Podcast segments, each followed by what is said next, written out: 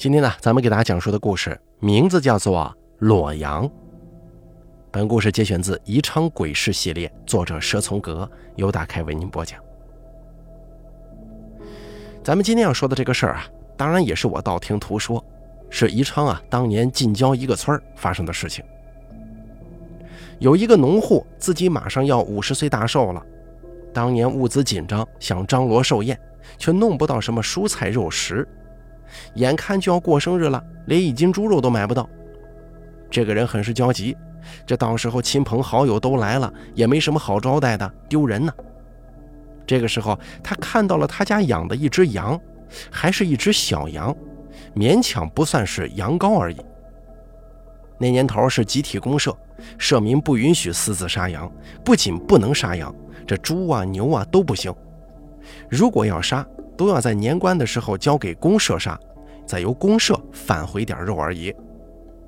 但是有一种情况例外，就是养的牲畜它自己死了。哎，你可以自己处理，上交一点肉给公社就行。这无疑很划算呢，可是也非常难以做到，因为公社有兽医，可以分辨牲口是否病死。如果是毒死的、故意弄死的，兽医能看得出来。若是被兽医发现这种情况，那麻烦就大了，弄不好啊，扣上一顶走资本主义路线的帽子戴上，最少也是阴谋对抗人民公社制度。这个农户人家就盘算该怎么样把羊子弄死，又可以不让兽医发现呢？他们找到这个村子里的稳婆，给稳婆送了两斤煤油。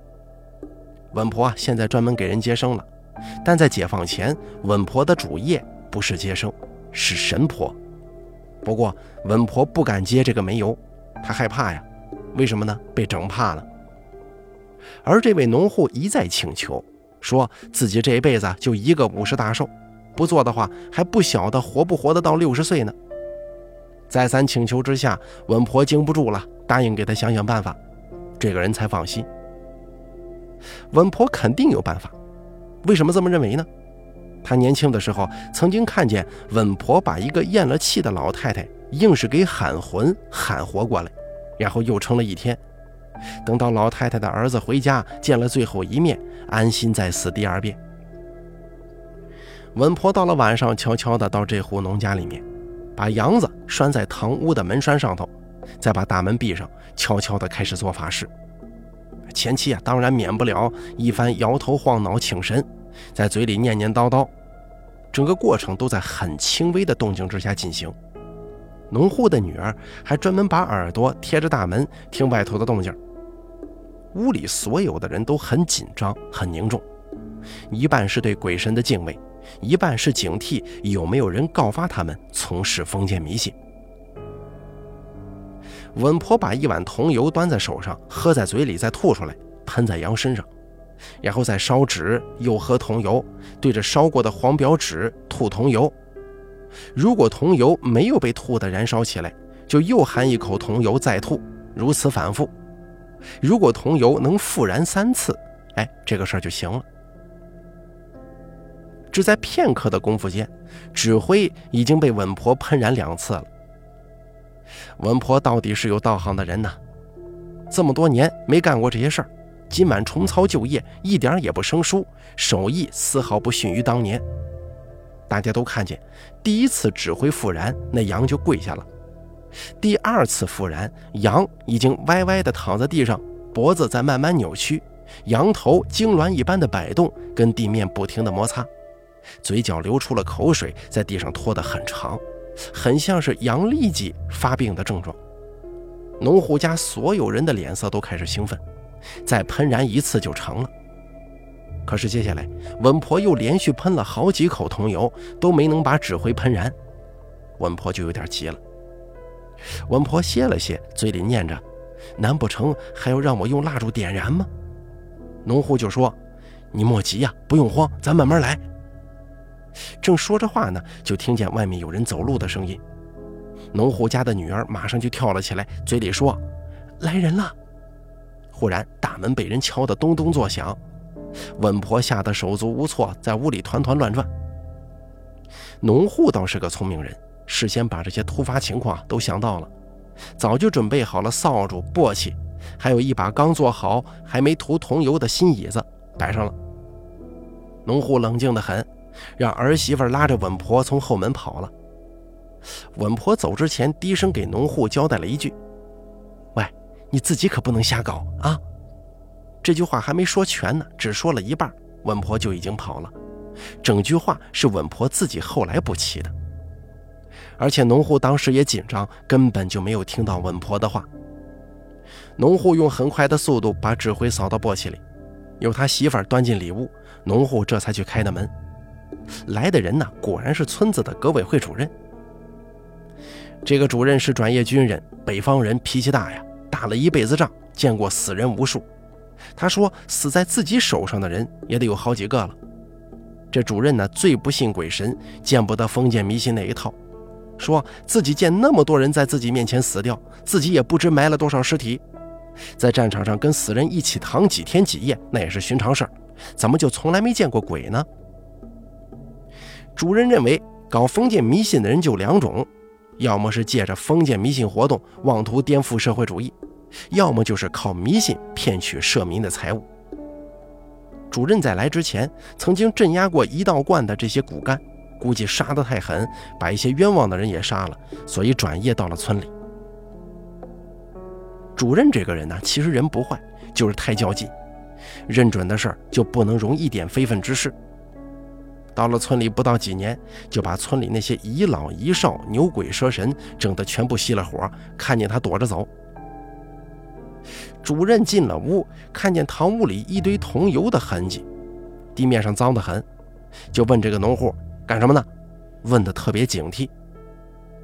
桐油拿来做法事，在宜昌的民间是非常常见的。主任知道这个事儿，农户呢就把新椅子给主任看。主任呢？白天要在队里干活，这事儿只能放在晚上干了。一边说，还一边把桐油往这个椅子上涂抹。主任见了之后也就不太较真儿，毕竟他军人出身，性格还是大大咧咧的，看不到农户跟他家人的紧张表情。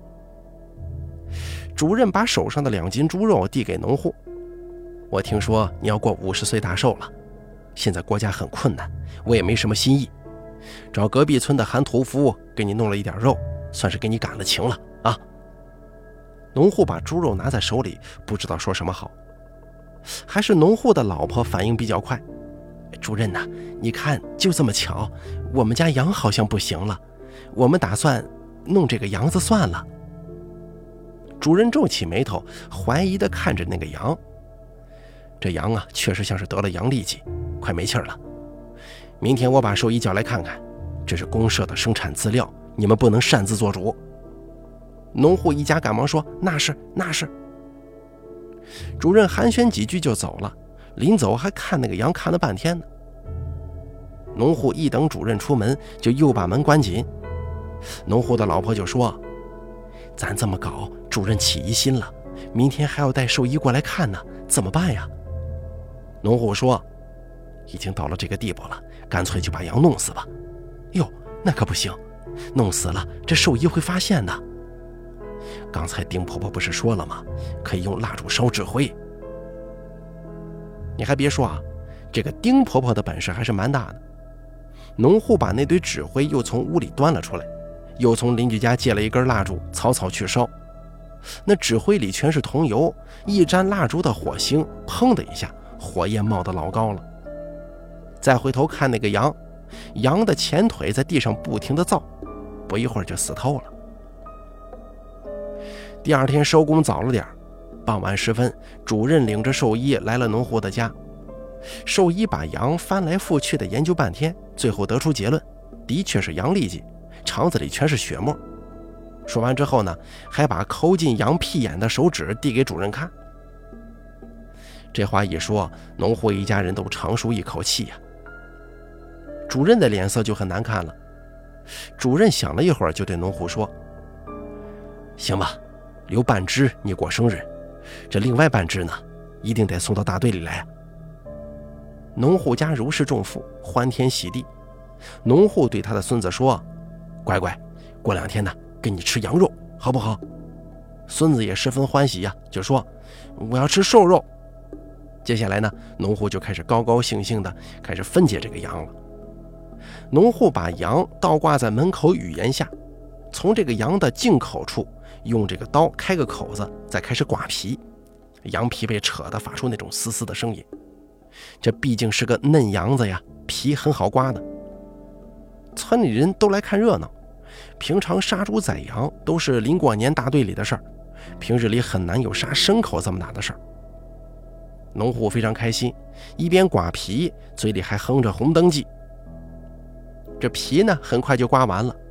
农户用手摸到羊肚子靠后胯处，手指按了按，一刀捅进去，再顺着往下滑，这羊的白花花的肠子就往下落。农户用手接住，捧了放在旁边。绿色的羊胆被农户专门剔除，鲜红的羊肝，这可是好东西。他小心翼翼地割下来，用荷叶包了，拿给老婆，老婆塞到主人手里。农户接着用刀往下划，划到胸骨处，双手用力把肋骨敞开，掏出羊的心肺，放在一旁的盆子里。这些都是好东西，留着煮汤很好的。没多长时间，羊就被农户收拾干净了。整个过程痛快淋漓，毫无滞色。主任在一旁看着，觉得有点不对劲儿啊。虽然羊是病死的，剐之前没放血，可是农户把羊剐了，又掏了内脏，这怎么着都得流点血吧？怎么一点血都没渗出来呢？不过农户很是兴奋，他没有留意到这个蹊跷的事情。农户把剐好的羊从吊钩上取下来，放在准备好的案板上。那案板就是两张条凳，上头搁着门板刮了皮、掏光内脏的羊静静地躺在门板上，羊身红红的，肌肉毕现，粘着白色的脂肪和黏膜。羊眼睛还没抠呢，鼓鼓的，看着有点吓人。农户回头去找合适的刀，准备把羊大卸八块。他还在考虑是把前腿给大队，还是把后腿给大队。他正在翻弄刀具。就听见旁人在啊啊的呼叫，他内心猛然觉得一阵紧张，坏了。他转过身一看，那个羊，就是刮了皮、掏了内脏的羊，竟然翻身下了案板，活蹦乱跳的向大路那边跑了。如此诡异的场面，让所有人都惊吓得不敢相信自己的眼睛，更别提有谁去追赶那个羊了，包括主任在内。这个时候，丁婆婆来了，一看情形就知道不妙。哎呀，我叫你不要瞎搞嘛？这农户都快吓晕了。丁婆婆就说：“赶快去把羊追回来，那个羊一定要吃，一定要吃掉它的。”旁人有醒过神来的，慌忙去大路上追，可路上哪里还有羊的影子呢？丁婆婆沮丧地对农户说：“我也没办法了。”就这样，农户的五十大寿没做成，他当天晚上就浑身长出了成片的红色疹子，奇痒无比，把自己身上抠得到处血肉模糊。农户没说错，不做五十岁的生日，他就活不过六十岁。他在床上整整折腾了个把月，死的时候身上是没有一片好皮肤的。好了，咱们本期的洛阳的故事就说到这儿了，感谢您的收听。